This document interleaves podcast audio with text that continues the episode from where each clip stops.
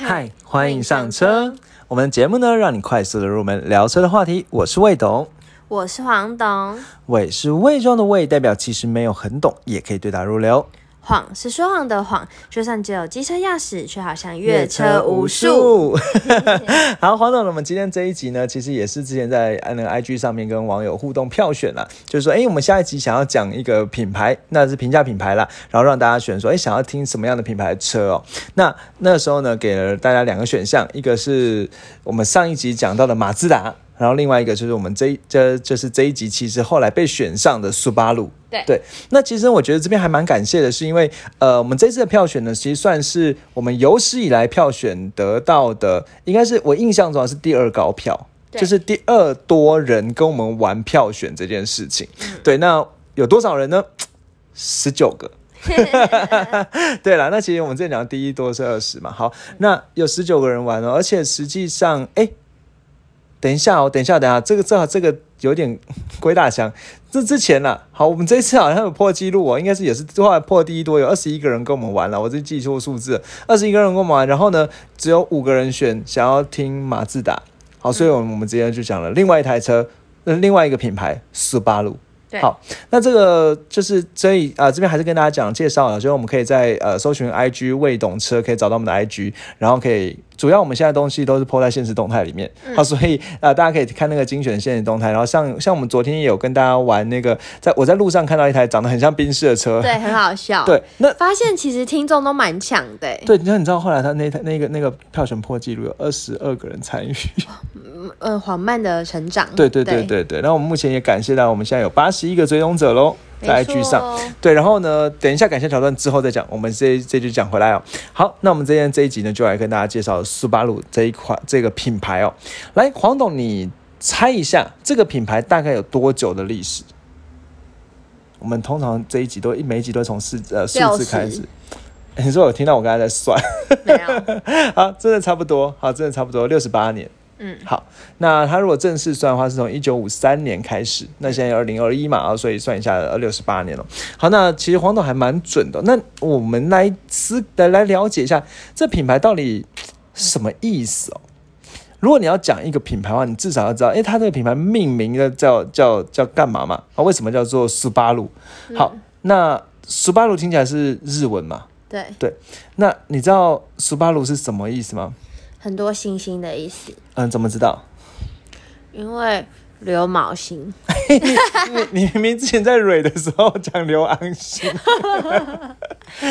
原来是念卯啊。对，其实就是嗯，你看过《中华一番》对对对，应该知道。小当家他本名叫做刘昴星，对。然后那个卯呢，就是呃，是一卯是卯秀星团。好，那这个星团呢，其实总共如果用望远镜观察，会有两百五十几颗星。但是如果肉眼看的话呢，大概会有六颗星左右。好，六颗很亮的星星。那所以呢，斯巴鲁呢就觉得说，哎，它呢是五间工厂合并的，所以就叫做六颗星星。哦，当然你不觉得哪里怪怪的吗？那那一颗怎么了？为什么还少了一颗？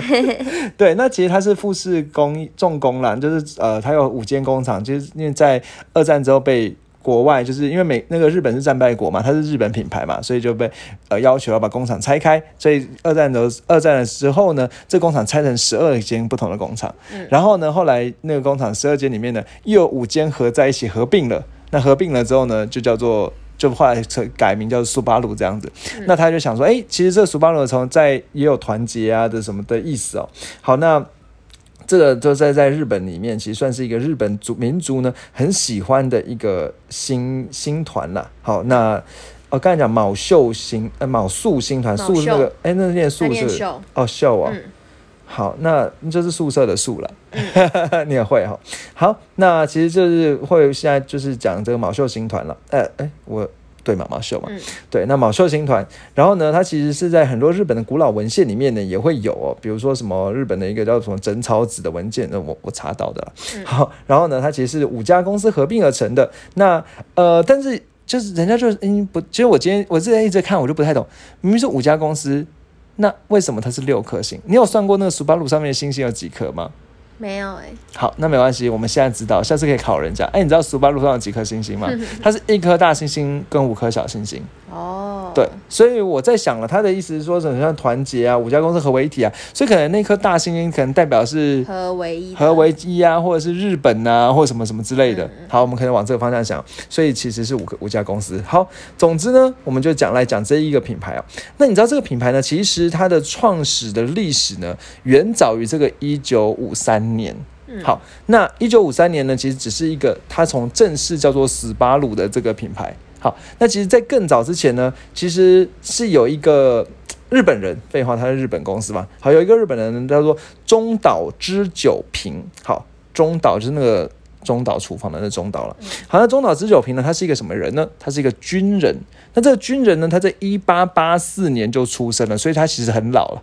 好，一八八四年就出生了，然后呢，曾经也有在在在什么日本的海军机械学校毕业，好，一九零三年就毕业。那毕业之后呢，后来就去日本的海军服务这样子。那在在海军的服务的过程中呢，他开了飞机，开飞机之后就觉得蛮嗨的。那觉得蛮嗨之后呢，后来呢，这偶然一九一七年的时候，偶然听到莱特兄弟的故事之后，就觉得嗯。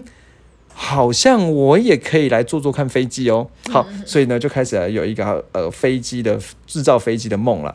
好，那那个时候呢，他其实后来就后来他就成立一家公司，叫所谓的中中岛，就是制造一家公司叫中岛飞机啦。那去做飞机这样子。好，那当然呢，中间这是被我简化了。其实他一开始做飞机之后呢，其实而且他那时候呢，他其实坐飞机还。非常爱国、哦，好，所以呢，他在那个飞机的这就是飞机的翅膀上呢，还写着“造机报国”这几个字。哦嗯对，就是可能报效他国家吧。好，那后来呢，这个飞机呢，就因为在坐了飞机之后呢，呃，马上呢就进入世界大战。那进入那哦，在进入世界大战前，其实他其实坐了飞机就赚了蛮多钱的。那赚了蛮多钱，其实还有当上议员呐、入阁啊、阻挡啊，在日本非常政界非常有影响力这样子。好，那后来呢，因为参加世界大战之后呢，那当然日本就绝对不放过这种能够坐飞机的，那他拿来做战斗机啊，所以就做了很多所谓的杀人机器。好，那就是其实就是战斗机嘛。好，那战斗机呢，美国就很讨厌他这样子、哦，所以后来呢，日本打败二在在二次世界大战被打败之后呢，他之后被盟军就是那个呃日本的另外一方嘛。好，就是盟军呢列为 A 级战犯，然后入狱服刑这样子，所以他晚年呢不太好。好，那这样子这个故事呢，所以其其实这一位中岛。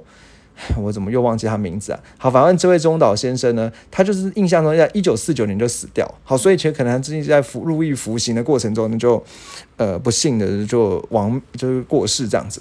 好，那但是呢，他这个公司呢，毕竟他并不是一个人创造公司嘛，所以他这个这个制造飞机公司还是有留下来。好，还是有留下来。好，那这个刚才讲说这个公这个公司哦，其实在战争的时候收归国有。那一九四五年二战结束结束之后还给民间，那成就变成富士工业呃富士产业这样子。但这个公司呢，在一九五零年呢就被解散了。好，那为什么会被解散呢？其实其实前面刚刚也有讲了，因为是他的军事背景嘛，因为对，因为盟军嘛，盟军就讨厌他，嗯。所以盟军呢就指挥下面呢要日本的财阀大公司全部都解体，变小公司，不准生产飞机，然后呢不就是然后变成小公司，让美公司让美公司都弱弱小小的这样子、哦，所以呢就被所谓的公司信贷重整法呢被分成十二家公司，其实刚才有讲过了，嗯。那其中五家呢，反正这种投资的方式，在一九五三年呢合组又组起来了，变成束富士重工株式会社，嗯，就是我们刚刚讲的，对，然后呢，星星。结果呢，还是要做飞机和维修的东西啊。好，那这个富士其实这五家公司呢，呃，算是各有各的角色啦。好，比如说有一家公司呢是专门做那个机车的。好，那其实这个机车还蛮有趣的是，它当时啊，因为当时在战后呢，呃，那时候物资缺乏，然后也需要一些交通工具，所以在一九四六年呢，那个时候富士产业就推出了一款一款叫做右兔 Fuji Rabbit 的机车。好，那你刚刚是在学日文吗？呃，不然我我学的不是很像，我是学台湾式，我是讲台湾式的英文啦。好的，好的，好，那不然你觉得要怎么讲没？有就这样，好，就 Fuji Rabbit，好，Rabbit 嘛，对不对？好，那这个 Rabbit 的速库克达，你可以注意看一下、哦、这个图片，这图片我们应该之后再再把它放渐动吧，因为这个有版权的。好，那你可以发现说这个机车跟一般机车有什么不一样的地方？它是一个速克达，就是一般，但基本上来讲，看起来很像是伟士牌的那种机车嘛，对不对？老实讲，它就在哦，我看到它有不一样了，什么怎么样？就是它有很像汽车的那个加速的脚踏板吗？对，对，鹰眼呢。对，它其实当时是流行了，就是韦氏牌带动了这个这样的一个风潮，然后呢，他就去追随，然后就做出了这样的一种机车。那就是这个机车呢，就当时很受美国的人欢迎哦。但这个机车其实这机车不是一个没有什么特别的地方了。好，那只是说很受欢迎。那我觉得最讲要讲特别地方，你知道是什么吗？就是其实这个车哦，是这个车的前这个机车的前轮呢，其实是用那个中岛战机的尾轮改造而成的。反正就是把这些废物利用了，不能坐飞机了，我就把飞机拆下来，再组一组，组回机机车来。不错啊。对，好，所以有一家呢，就是用了，就是这个做机车的这个这家。好，那刚才讲说五家嘛，好，另外一家呢，其实在刚才讲一九四六年的时候开始做机车，另外一九四九年呢，另外一家富士被拆开公司呢，开始做巴士。好，单体结构的巴士这样子，那成立汽车研究所，那开始做，就是当，所以当时就是呃，也开始生产巴士这样子。好，那所以一家做机车，一家做巴士，然后另外一家呢叫做宇都宫车辆公司，那他是负责做整，就是整呃整车，就是整呃组装啊什么之类的。好，然后另外一家呢是专门做引擎的。好，然后还有一家呢是专门销售的。好，所以其实看起来各司其职啊，但分工是分的蛮明确的。好，然后呢，这五家公这五家公司在一九五五五年的时候呢正式合并，所以一九应该说这样讲，就是一九五三年是苏巴鲁认定的创业年，但是一九五年的时候，其实这几家公司才正式合并，那变成苏巴鲁重工业这样子，那并入了所谓的富士重工，那首。第一任的总裁呢，叫做北千智，好，这听听就好了。如果有人对这个很热情，呃，就很好奇的话，可以自己去查了。好，那其实这个北千智呢，他是一个爱车人士，就跟各位一样。为什么？因为大家听我们节目嘛。好，他这个爱车人士哦，那大家对汽车无比的热忱，但他就一直相信说，希望可以日本可以自己做自己的汽车这样子。好，那他有两句名言哦，那这两句名言呢，算是呃，在很多地方都广为流传的。好，第一句名言呢，他说，如果你要做一台车的话，就该做一个。羽翼已丰的成熟车款，简单说就是你要做车就不要乱做，不要对。但其实他们都在学人家车啊，真不懂。好，那 第二个他说，如果日本人要做汽车，车子就要该有个日本的车名。导师讲，其实这句话，我觉得在很多日本车厂不也都是这样吗？嗯，对啊。你是说在他们？就是日本会有这个这个车款会帮他命个名，然后在国外可能有另一个名字吗？其实呃，我我我的我的想我的觉得想想法可能没有那么那个啦，就是我的想法只是说，可能这个公司的名字是要有一个日本的名字。那我就想说，可能什么 Toyota、Honda、马自达，不是都马是日本的名字？都是用日本日文。对啊，对啊。那其实这个苏巴鲁呢，也是在日本的一种很新秀。那当时一些公司呢，他就票选说，哎，那你们觉得公司应该叫什么名字？就问各位员工们。那员工们呢？讲了一些答案之后，老板就不满意。常常常好像都会这样嘛。然后老板就说：“哦，我心里最美的名字就是苏巴路，那我们就叫苏巴路吧。” 就有这样的一个故事哦。好，那他其实一开始推出的车，他他中间推出一些小车，那这些车我觉得比较没有特别的点，所以我就特别挑了一个一九五八年八月的时候，那个时候呢，其实日本也在倡倡导人人买得起的小型国民车。其实这个概念跟我们之前讲的 Suzuki 的那个 K Car 是同一个时间嘛？嗯你还记得吗？Suzuki 那个 Jimny 那时候不是也在讲这样人人买得起的小车吗？对对，好，那他这个时候呢做了一款车，那这款车其实叫做苏巴鲁三六零，其实长得还蛮可爱，其实就是金龟车的样子啊。那它叫做瓢虫车，嗯，我的天，我的天，你看是不是羽翼丰厚？不要学人家嘛。好，那就做了一款叫做小瓢虫车。那这种其实当时全球都流行这种车了。好，那当时就是对啊，因为当时福斯洛斯威根在做金龟车嘛，他说，哎，我做个瓢虫车这样。那这种车呢，叫所谓的也有一个通用的名字，就是长得圆圆的，所以叫做泡泡车，就是长得这个样子。哦哟，对，就是那个。Bubble Car 这样子，好，那当所以 Subaru 那个三六零呢，其实当时在日就销售量就还不错，这样子。好，那呃，到了一九六零年的时候呢，其实日本呢开始发现，哎，日本首相发现，哎，台湾那不 是台湾，是日本呢，当地有很多工汽车工厂，那他就觉得说，哎，日本不能有这么多汽车工厂，只能有两家。好，所以呢，他就开始要做一些汽车工厂的整并，来提升汽车竞争力。所以由日本政府下令哦，那下令呢，就然后那个那个时候呢，其实呃，就是要整合汽车产业嘛。好，所以呢，呃，我我一时一时鬼遮眼了。好，就是你上了，好，对你上呢，他原本就是对那个苏巴鲁做公做公车巴士的那个技术呢，还蛮有兴趣的。好，那所以你上呢，就在日本政府的。的整并在，因为你上次是日产嘛，政府国家队嘛，好，所以呢就购入了大概一九六八年的时候购入了那个 Subaru 二十 percent 的股权这样子。好，所以 Subaru 呢早期呢其实有一些股份是属于你上的。好，那这边稍微再补充一下它后面坎坷的历史哦，那时间已经过得比较久了。好，那在一九九九年那个时候呢，法国雷诺汽车呢，因为它又购了买了日你上的股股份。好，其实这我们之前有讲过嘛，对不对？就雷诺有你上的股份嘛，对不对？好，那顺便顺带一提一件事，后来你你上又去买了米珠必须的股份，嗯，所以他们其实都是一家亲这样子。好，那买了你上的股份，那雷诺占了三十六点八趴。后来呢，那个雷雷应该说后来就是怎么样？后来同年呢又。就把那二十趴股份呢卖给美国的通用汽车。好，那卖给通用汽车之后呢，那通用汽车又经经营遇到一些问题。好，经营遇到一些问题，所以二零零五年那个时候呢，又把通二十趴股份卖掉。那卖掉之后呢，就被 Toyota 抢到了。好，所以就是 Toyota Toyota 抢到，那 Toyota 抢到之后，他一开始占了呃个位数趴这样子。那后来呢，就占后来就是占到二十趴。嗯，好，所以其实 Subaru 呢，现在。有很大是 Toyota 的哦，好特别哦。对。好，那刚才股份这个故事呢，顺便讲到这里就讲完了。好，那刚才哦，顺带一提啊，就是为什么那个 Subaru 三六零可以卖的那么好哦？嗯，那其实有一个很大原因，是因为它这个这这家公司原本是做飞飞机的，所以有很多 cost down 的技术，所以它可以把那个价钱压下来，所以才能卖那么好这样子。好，那刚才讲完了这个股份的故事之后呢，我们又回到一九六八年。好，那一九六八年那个时候呢，其实他就把这个三六零呢卖到美国去。那卖到美国去呢，其实整个销售量呢就很受到日那个美国的欢迎啦。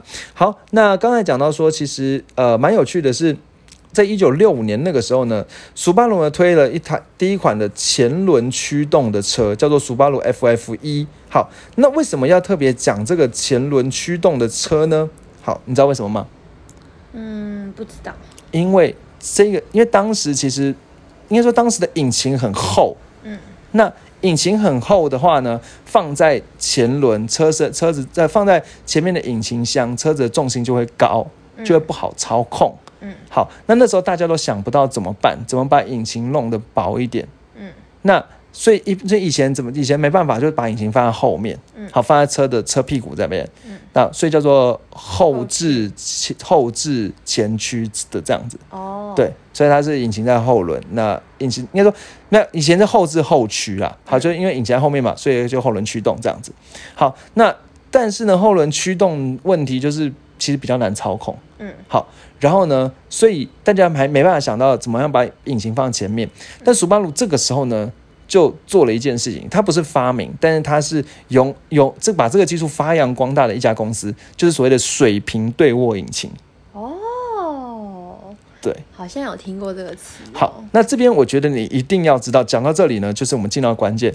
如果你要讲到斯巴鲁，就一定要知道水平多涡引擎。没错。好，如果你要讲斯巴鲁的话呢，你一定要知道它的四大特色。没错。好，这个是所有车全车系标配四大特色。你自前面都可以就是忽略。对，前面就是那个什么什么中岛什么的，我现在想不起来。好，什么三六零啊，Rabbit 啊，什么就不要管它。但这边一定要知道。但你要讲到跟人家聊斯巴鲁的时候，你一定要说：哎，你知道斯巴鲁的四大特色是什么吗？好，那第一个就是水平对卧引擎。没错。一九六六年的时候就用了。好，那这水平对卧引擎为什么要特别讲呢？因为其实这个水平对卧引擎，其实人家会讲哦，它算是可以跟那个保时捷并驾齐驱。因为其实现在这个世界上已经没有多少车在用水平对卧引擎了。好。那主要原因是因为水平对卧引擎容易坏啦。嗯，好，那我觉得这边原理呢，还是稍微简单的讲一点好了。好，就是水平对卧引擎跟一般的一般的引擎叫做，应该说这个什么叫水平对卧，什么叫直列引擎？你有没有听过所谓的直列四缸？有。好，那直列四缸呢，简单的说就是它的气缸是直的。没错。对，那气缸是直的，那那个活塞就上下上下这样推嘛。对。好，那活塞上下这样这样这样推的话呢，呃，它就会比较高。嗯。因为它就是有有活塞空间嘛，嗯，那苏巴鲁呢就说，哎，我要把活塞往横转九十度，所以等于说四一样是四个缸，可是两个缸向向左，两个缸向右，嗯，好，那这样子呢，就变成高度就没那么高度就没那么高了，好，高度就被压下来。那另外一件事情呢是这样的，因为这个引擎呢，它在设计的时候呢，就可以让它两个缸呢是互相像互相像打拳击这样子，就是呃。就是可能左边的挤压进去，右边的也可以，应该说可能左边的引擎挤呃气缸挤压进去之后，右边的气气缸呢也可以这样挤压进来。嗯，所以呢，它两边呢就会这样子很平稳的震动，就是它变几乎不会有震动，然后重心又低，因为引擎高度低，重心就低。好，所以基本上来讲，这个水平多位引擎的好处就是它的。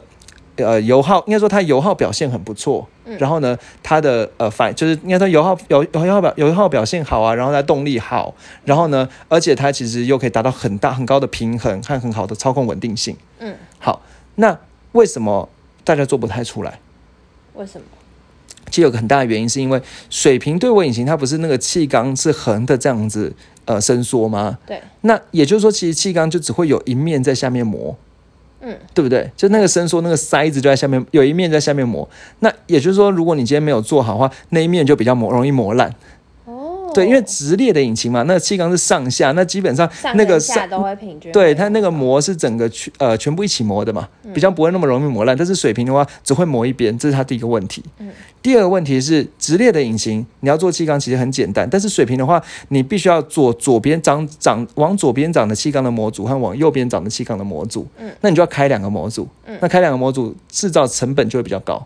哦，对，那因为这些呢，所以其实大概只有在像保时捷的一些性能车里面，好，比如说像什么保时捷的九零四啊、五五零啊、九一二啊、九一四啊、三五六啊这些经典车款，它才会用水平多引擎，不然一般都不会没有人在用。好，那之前 Volkswagen 也有想要用，那用了一下之后发现太容易坏了。好，但是放弃。对，但是 Subaru 呢，它是用那用的很不错，而且它因为这样子油油耗也比较好，表现比较好，所以呃，它也之前也撑过了在一九七零年代那个石油危机。嗯，对，那有好表现，那这样水平沃尔顿很像第一大特色。嗯，好，那第二大特色是什么？如果你要讲的 Subaru 的话，第二大特色叫所谓的全时四驱，好，而且它叫所谓的对称式全时四驱系统。那他讲说呢，它这个全时四驱基本上来讲，它就是一种 AWD 啦。好，那 AWD 我们之前在哪一集啊？就是在讲那个超呃。越野还是什么时候就有讲过嘛？好，四轮驱动嘛，就讲过。那基本上来讲，它就主打一件事情，是它跟一般的那个 RWD 不同。RWD 呢是等到轮胎打滑的时候，它才会去介入。但这个全时四驱是平常四个轮子都是有有动力的。第十八集哟。哦，谢谢黄董的超级棒的补充。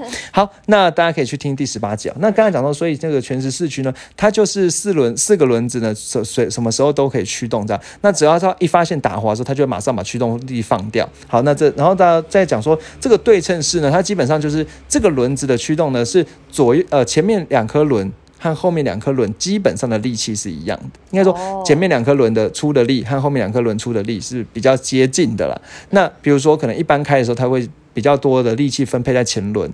那这个概念其实之前讲过。然后大家一发现前轮打滑的时候，它马上把力气放掉。好，那所以它对称式的全时四驱，那这样的话也可以让整个增加整个车的稳定性。好，那四大特色，第二个是全时四驱，第三个特色是 SGP 的全球模组化底盘。嗯，那基本上这个东西你听不听不懂，没办法嘴也没关系，你就讲说它是它是什么？它是就是很就底高刚性的底盘啊。嗯，就是底盘的刚性很高。嗯，然后呢很硬很轻这样子。好，可以了。对 SGP 的全球化。那最后一个是最新的科技啦，叫 EyeSight 智能驾驶安全辅助系统。听起来是什么东西？安全辅助系统吧，就是 ACC 那一类的东西啦。啊好，那它叫做 eyesight，就是那个眼睛眼睛的 eye e y e s i g h t eyesight。那你这这样一跟人家讲 Subaru 的时候，你可以讲到 eyesight，别人也会觉得你懂。好，那这个 eyesight 其实就是在它的挡风玻璃上，好有像眼睛一样两颗镜头这样，嗯，然后可以去做那个路况路况的监测啊，什么 ACC 跟车啊，主动安全、主动刹停啊，车道偏离啊的这些辅助。哦，对，那这是全车系标配，好四大特色。哇，全车系标配。对，好，那讲回来这个。所以他在一九六六年的时候呢，第一款车呢叫做 Subaru 一千呢，它那时候就已经引用了水平对弱引擎。好，那算是他得到的第一个道具这样子哦。好，那在一九七一年那个时候呢，对他推出了一个四轮驱动的小小轿车啦，叫做 The One L E O N E 这样子。好，那 L E O N E 这这款车呢，它比较就是它算是第一个把民用车上面做成四轮驱动。那因为做成驱动四轮驱动呢，它有更好的驾驾驶能力啊，然后在雪地上也可以表现更好啊，所以因此呢，就因为其他人没有可能这样做，所以就大受好评。那人家也有说了，其实当时这个 L E O N E Le One 的这个车款呢。长得很像 Volkswagen，他就说嗯，然后呢嗯，的确受到 Volkswagen 的启发，这样子，好，所以他到底要怎么样羽翼丰满哦？好，那 那另外，其实这车哦，在赛事上也表现得非常好了，所以呢，它就后来组成了一个叫做 Subaru 技术国际，简称 STI，Subaru Technica International 这样子的一个赛车部门。那它的创始人叫做古关敬之呢，那。一开始就在一九八零年那个时候呢，投入了拉力赛，好投就就是用那个 l one 的车呢去投入拉力赛哦。好，那投入了拉拉力赛之后呢，呃，其实呃，就是他用就是勒万的两款车了，一个是勒万的斜背叫 Swing Bank，一个是勒万的 Touring Wagon，就是他的旅行车呢，在那个很多拉力赛里面得到了很多的奖呃奖项这样子哦。好，然后呢，后来呢，在一九八九年那个时候呢，又跟英国的赛车公司呢 Pro Pro Drive 结盟。然后呢，成立了所谓的拉力赛车队哦。好，那在五年内呢，其实斯巴鲁呢就拿下了，呃，这是第一个最佳车队的头衔。那后来又得到五座的 FIA 冠军头衔。那 FIA 是什么东西？FIA 其实就是那个耐力赛哦，就是世界的耐力锦标赛的头衔。然后刚才讲说拉力赛有三度的冠军。好，那他是日本车队里面当时啦最多冠军的。好，但但是其实我觉得像是现在 Toyota 拉力赛也不容小觑。好，这个有机会再讲。Yaris 吗？对，什么 GR Yaris 要加要加 GR，GR 这代表是性能款。好，那讲回来哦。后来因为金融海啸冲击，所以二零零八年之后，那个斯巴鲁就退出了拉力赛，这样子。好，那后来呢？这所以到所以后来那个退出拉力赛之后呢，另外一家那个铃木呢也不参与，所以后到二零一七年之后，Toyota 再重新加入拉力赛。好，所以中间就是日本车呢跟拉力赛有一段的隔阂，这样子。好，那比较特别的是呢，其实每从二零零一年开始呢。斯巴鲁呢，每年五月都会投把精这精神呢投入在纽柏林的二十四小时耐久赛上。好，那这个耐久赛上呢，其实呃，它最常见的是一款叫做 WRX 的车款，这是斯巴鲁的性能车哦。然后呢，它其实已经至少拿过了五次的优胜。好强！好，所以其实斯巴鲁在赛上，可能就是在耐力赛、拉力赛上面，其实表现是非常不错的。好，那另外呢，其实刚才讲到说。它所以它两个道具已经有了嘛？这个全时的水平对卧引擎、全时四轮驱动，好多进都进来了。那其实这个刚才讲说，这个 The One 呢是一个经典款，后来在一九八九年那时候推出了另外一款经典车型叫 Legacy。那 Legacy 呢，其实就是刚才讲的那两个道具都有，水平对卧引擎、全时四轮驱动，然后呢就是的一个运动化的房车。后来呢，他就把这个 Legacy 呢，一九九二年十一月的时候做的小一点的房车呢，叫做 Impreza。这 Impreza 我们在台湾学 Subaru 就一定要会，真的？为什么？因为它有开啊，它有另外一个名字叫硬皮沙。皮很硬的鲨鱼的那个硬皮鲨，很多很经典的车款是不是？就是对，就是很很多喜欢改车啊，或者是对那种车的呃竞速系的这种爱好者呢。知道我知道十八路的人很喜欢改车，路上超多底盘超低，就是十八路。对，那这可能就是他们对性能有一些偏好这样子。那这 Impreza 的车系呢？那所以其实从 Legacy 去衍生出来这个 Impreza。那另外呢，其实十八路呢？另外就是在呃，也是从同样哦，它是用 Legacy 的底盘呢，去做出了哦，应该说后来应该说后来又做出了那个一个非常有名的车款，叫做呃哦，就是叫做那个 For Forester 森林人呐。那后来其实他也也用那个 Legacy 的底盘呢，去做出来了一款叫做呃。哦，对了，就是森林人嘛。好，反正总之就是都从那个 Legacy 出来的。好，所以 Legacy 算是一个经典的那个 Subaru 的代表哦。好，那在二零一一年的时候，穿呃 Subaru 发发展发表了这个 x V 的这个修旅车。那其实现在呢，叉叉 V 也卖的非常好。好，那就是再比 Forest 再小一点的修旅车这样子。好，那这个我觉得最后讲讲回来哦，就是说在台湾跟 Subaru 什么关系哦？其实呢，在我记得在我很小的时候，那时候呢。我我还你还记得说以前我爸妈都会带我去认车，好，那时候我就指着一个呃品牌问我问我爸说，哎，这是什么车？那我爸就跟我讲说，这是大庆汽车，我记得非常清楚，就是这样大庆。所以以后那所以以后呢，我看到那个一个圈圈里面有一堆星星的牌子的时候，我就说哦，我就知道说那个是大庆。嗯，好，那但是呢，我就其实后来我长大了之后，我才发现说，哎。为什么现在大家都叫它速八路或速霸路，快速的霸占路马路的这个速霸路？对，那后来，我才知道说，哦，原来其实这个大庆汽车哦，它是在一九八九年那个时候，哎。不可能更呃更早，对啊，差不多一九九零年代那个时候，它是跟日本的富士重工合作做代理商啦。好，所以在台湾这代理商，比如说像呃那个。呃，Toyota 的代理商和泰这样子，那当时呢，这个大庆呢是苏巴路代理商哦。好，所以后来呢，大大庆的确是做曾经代理过苏巴路，那也曾经推出国产的硬皮沙。好，在一九九七年那个时候，好，但是其实就就是市场景气衰退呢，所以在二零零二年呢，大庆就退出市场了。好，那大庆退出市场之后呢，日本的这个苏巴路的母公司呢，也想要来建立子公司，来那做了一些，在二零零二年的时候，做一些车辆代理和维修。贩售，但其实效果没有很好。后来到二零零七年那个时候呢，一个新加坡的易美集团呢，开始做成呃做代他一样做代理，但是他代理呢就是全部都进口车。好，所以苏巴罗盖故事呢也跟我们后来的马自达呢有一点像。好，就是以前曾经国产，对，然后后来又变成进口车，但然后它是日本的品牌这样子。对，那我觉得 Subaru 的故事呢，其实呃，我想这一集呢，应该是讲个大概了。那如果之后呢，我们在介绍一些车款的时候，我想可以再针对车款去比较详细的讨论。对，对，这这今天这集就是大致的让呃大家整体的了解一下。那我觉得在这一集结束之前呢，我想要感谢的桥段，没错。